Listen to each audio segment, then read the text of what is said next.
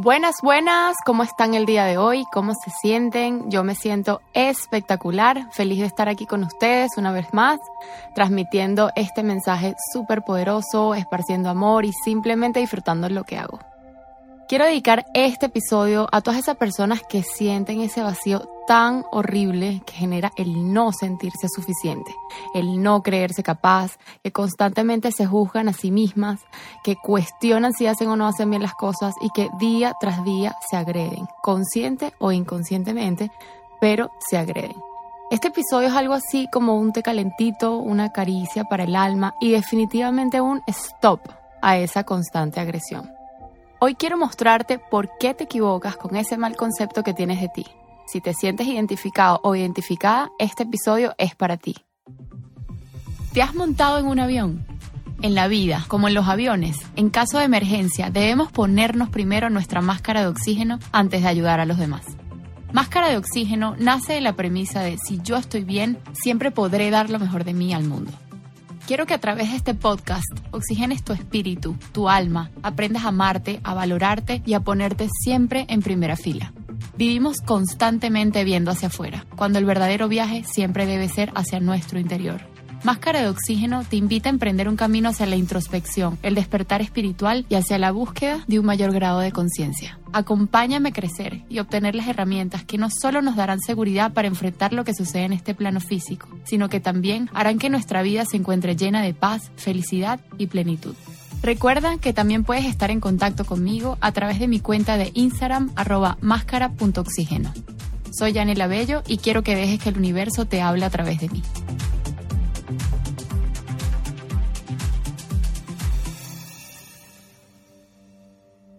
La herida más profunda y aquella que nos marcó más en el pasado es la idea de creer que no somos suficientes tal cual somos. Y aquí vamos a tener que retroceder un poco y partir desde donde todo comenzó. Con las mejores intenciones, nuestros papás, y como a mí me gusta verlo, sería que imaginen que hay un vaso de agua. Nuestros papás tenían la mitad llena porque somos seres hombres personas imperfectas, con nuestras carencias de amor. Entonces, como venimos de una historia donde nuestros papás tuvieron a sus papás y ellos tuvieron sus carencias de amor, entonces nuestros papás lo máximo que pudieron tener fue la mitad del vaso. Y toda esa mitad del vaso nos la dieron a nosotros. Pero resulta que esa mitad no es suficiente, ¿no? Se supone que el vaso tiene que estar completo. Esa mitad venía con muchos mensajes de pórtate bien, sé de esta manera, o de repente en esa casa era importante el tema intelectual, o el tema religioso, o quizás el aspecto físico, el económico. Entonces, poco a poco te van mandando y de forma indirecta de que en esas áreas tienes que ser distinto o simplemente tienes que destacar más. Y ojo, yo crecí, yo considero que yo crecí en una familia rodeada de muchísimo amor, de respeto, de valores, pero aún así, y aunque no lo creamos, ese vaso medio lleno que tenemos ahora como adultos, se lo daremos a nuestros hijos sin saber que quizás no será suficiente o que quizás viene con carencias y todo viene de atrás de generación en generación. Y he aquí la importancia de cortar patrones, de darle vida a nuevas formas, a nuevas maneras que construyan un ser humano increíble. De decir, ¿sabes qué? Yo tengo este vaso ahorita a la mitad, pero voy a proponerme llenarlo tenerlo completo con otras herramientas para darle este vaso entero a mi hija, a mi hijo. Y yo considero, y esta es una opinión muy personal, que es nuestro mayor legado y una de nuestras mayores contribuciones en este mundo, formar seres humanos implacables. Y si no eres papá o mamá, no importa, es simplemente dejar una huella bonita en cada ser humano que se relacione contigo. Y aquí, antes de seguir, voy a detenerme un poco para contarles una anécdota personal, para que sirva de ejemplo, porque creo que es el mejor ejemplo en este caso. Yo siempre cuento esta historia. Saben que mi mamá, aparte de ser una mujer brillante, físicamente es un espectáculo de mujer y no porque sea mi mamá. Y una de las características que más llama la atención de ella es que tiene los ojos verdes, pero no es un verde común, es como un turquesa. Y de verdad que por más que yo se los pueda describir, o sea, porque la palabra yo te puedo decir que son espectaculares, pero creo que nada le hace justicia a lo que realmente es en, en verdad, en vivo, ¿no? Entonces, yo cuando era pequeña, muchas personas constantemente me decían, y quizás sin mala intención, ay, qué bella, pero qué lástima que no, sacaste los ojos de tu mamá. Y fíjense que este simple comentario puede llegar a generar en el subconsciente de un niño, porque era tan solo una niña, una creencia de, como no tengo los ojos verdes, no soy suficiente, no soy suficientemente bella. Y ojo, a pesar de que eso de niña yo recuerdo que sí me afectaba, hoy en día no, no tengo ningún tipo de complejo respecto a eso. Pero ¿saben por qué? Y ahora que lo digo, realmente es que me estoy dando cuenta. Y es porque mi madre lo trabajó mucho conmigo. Ella fue muy inteligente en ese sentido y me decía cosas como, hija, tú eres bella como eres. Y eso es algo que siempre se lo voy a agradecer.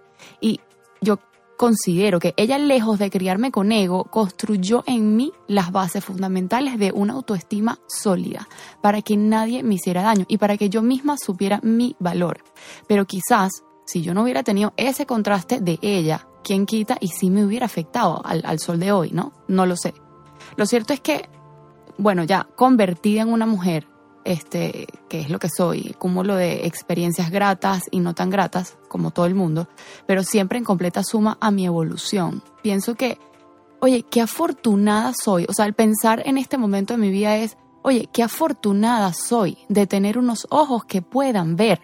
O sea, más allá de su color, es su función y que indistintamente de todo, ellos son la ventana que me hace percibir lo hermoso de un paisaje, lo bella de una sonrisa de un niño, lo inspirador que es ver a dos abuelitos agarrados de la mano, lo perfecta que es la silueta de una mujer embarazada y miles de cosas que en realidad es lo simple donde yo encuentro la magia. Pero bueno, aquí me desvié un poco.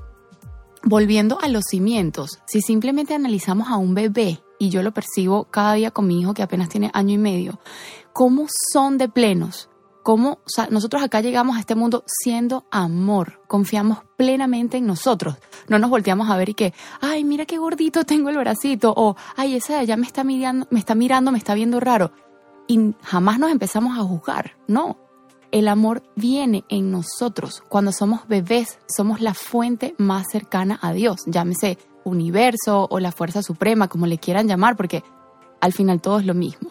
El amor es nuestra naturaleza, pero conforme vamos creciendo, conforme, conforme vamos escuchando estos mensajes de nuestros educadores, ya sean profesores, nuestros padres o quien sea, nos vamos empezando a creer que no somos suficientes tal cual somos. Y entonces empezamos a hacer esta búsqueda de ponernos este caparazón de forma en que podamos recibir ese amor. Y como decía, si en nuestra familia era importante el tema intelectual, en esas áreas nos disfrazamos, nos ponemos esta máscara de tengo que ser intelectual, intelectual, soy el más inteligente para poder encajar en esta familia. Entonces, yo creo que aquí es muy importante definir cuáles son los miedos que tenemos cada uno de nosotros, con cuáles nos estamos identificando, porque hay muchísimos miedos que podemos mencionar, por lo menos no ser querido, no ser aceptado, eh, no sé, sentirme ignorante, no tener apoyo en orientación de alguien, estar solo, quedarme sin nada. Hay muchísimos miedos y es muy importante saber cuáles resuenan contigo que sientas que se asemejan a ti. Y una vez los tengas claros, es que empezarás a identificar qué es aquello que te impide ir por tus sueños, con esa energía, con ese entusiasmo que nos mueve, y de esta forma poder gritar con fuerza, sí puedo con esto porque sí soy suficiente. Todos estos miedos completamente vencibles, y esta última palabra es, un adjetivo que podemos agregar al diccionario porque nunca la había escuchado, vencibles lo que trato de decir es que son posibles de, vencer y que quizás hasta muchos de ellos solo están en tu cabeza. Nuestra querida cabecita que a veces no para. Y yo no sé si a ustedes les pasa, pero yo por lo menos hay veces que digo, Dios mío, por favor, quiero apagarla. Cállenla, cállenla ya, por favor. Debemos tomar conciencia de que a pesar que no queremos afrontarlas, debemos identificar qué heridas venimos arrastrando del pasado profundizar en ellas. Y que por ejemplo yo pienso que si hay una herida demasiado dura que es que, es demasiado clara que es evidente dado un trauma vivido por ejemplo pues hay que ir a terapia hay que trabajarla. Pero a mí lo que me gusta sanar del pasado es que creo que sí hay una generalidad de esta herida original de que no somos suficientes, cosa que es una ilusión. O sea, realmente nuestro valor es inmenso, el de cada uno de nosotros Y ahora no recuerdo exactamente el nombre, pero es un chamo súper conocido en Instagram que hace videos increíbles, inspiracionales. Y hace poco justamente explicaba las cifras exactas de que esta es la, la probabilidad, la posibilidad entre tantos billones de que estés aquí. O sea, de verdad no entendemos lo esenciales que somos, el milagro que somos. O sea, de verdad. Entonces, sin ningún atributo extra, ya tú, quien está escuchando, tienes un valor inmenso logres lo que logres o no logres absolutamente nada, ya el simplemente el simple hecho de existir ya es valioso.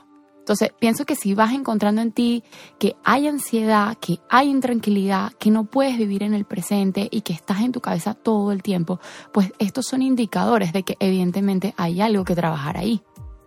Fíjense, yo creo entonces que si realmente partimos de nuestros cimientos y profundizamos en el origen de nuestras falsas creencias de no ser suficientes, podemos darnos cuenta de que realmente todo está en nuestra pequeña cabecita, en creencias absurdas que de alguna u otra manera nos han implantado.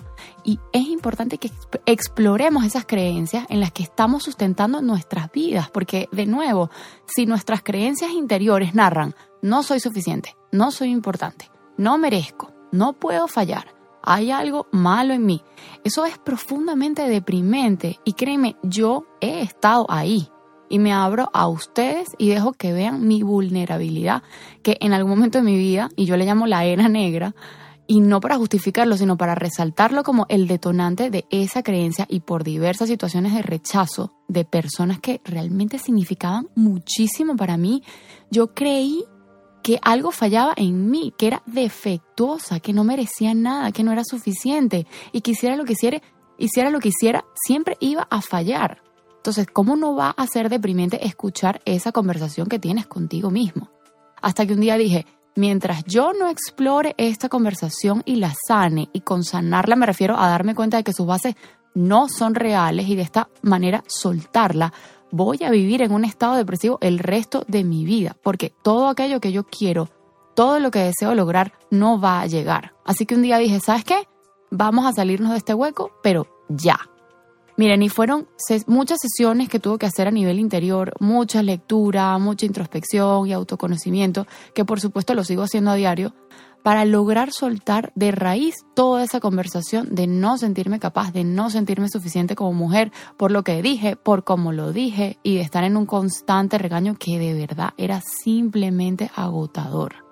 Y aquí los invito a que si se sienten así y quizás han tratado de salir por su cuenta, por cuenta propia, pero que de alguna u otra forma no lo han logrado, yo los invito a pedir ayuda, a ser vulnerables y a compartir con otros lo que realmente están viviendo y sintiendo. Esta es la única manera de lograr que no tengamos esas conversaciones aisladas e irreales con nosotros mismos que tanto daño nos hacen. Ese es el poder que tiene la vergüenza. Mientras no hablemos de cómo estas conversaciones internas están permeándose en nosotros y nos están desmeritando, pues nos sentiremos como unos loquitos en la esquina de su depresión. Y todo esto sin saber que hay muchas otras personas que están en la misma situación. Y ya para cerrar, quiero que respires, que te abraces y repitas conmigo o lo escribas en un post-it que esté siempre a tu vista. Soy más que suficiente y solo yo tengo el poder de saberlo. Espero que les haya gustado este episodio y más allá de eso que les haya servido, que les haya abierto los ojos y sepan que todo eso que sienten es muy importante hablarlo, ponerlo allá afuera y desmentir todas esas creencias, porque aquello que no hables, que no pongas en la luz, se queda en el inconsciente. Y créanme que ahí si estamos... Oh, necesito un botoncito de esos de censura aquí, porque tener acceso a ese disco duro, que es el subconsciente, eso sí que es bien difícil. Los quiero mucho y aquí siempre los estaré esperando hasta que nos volvamos a encontrar.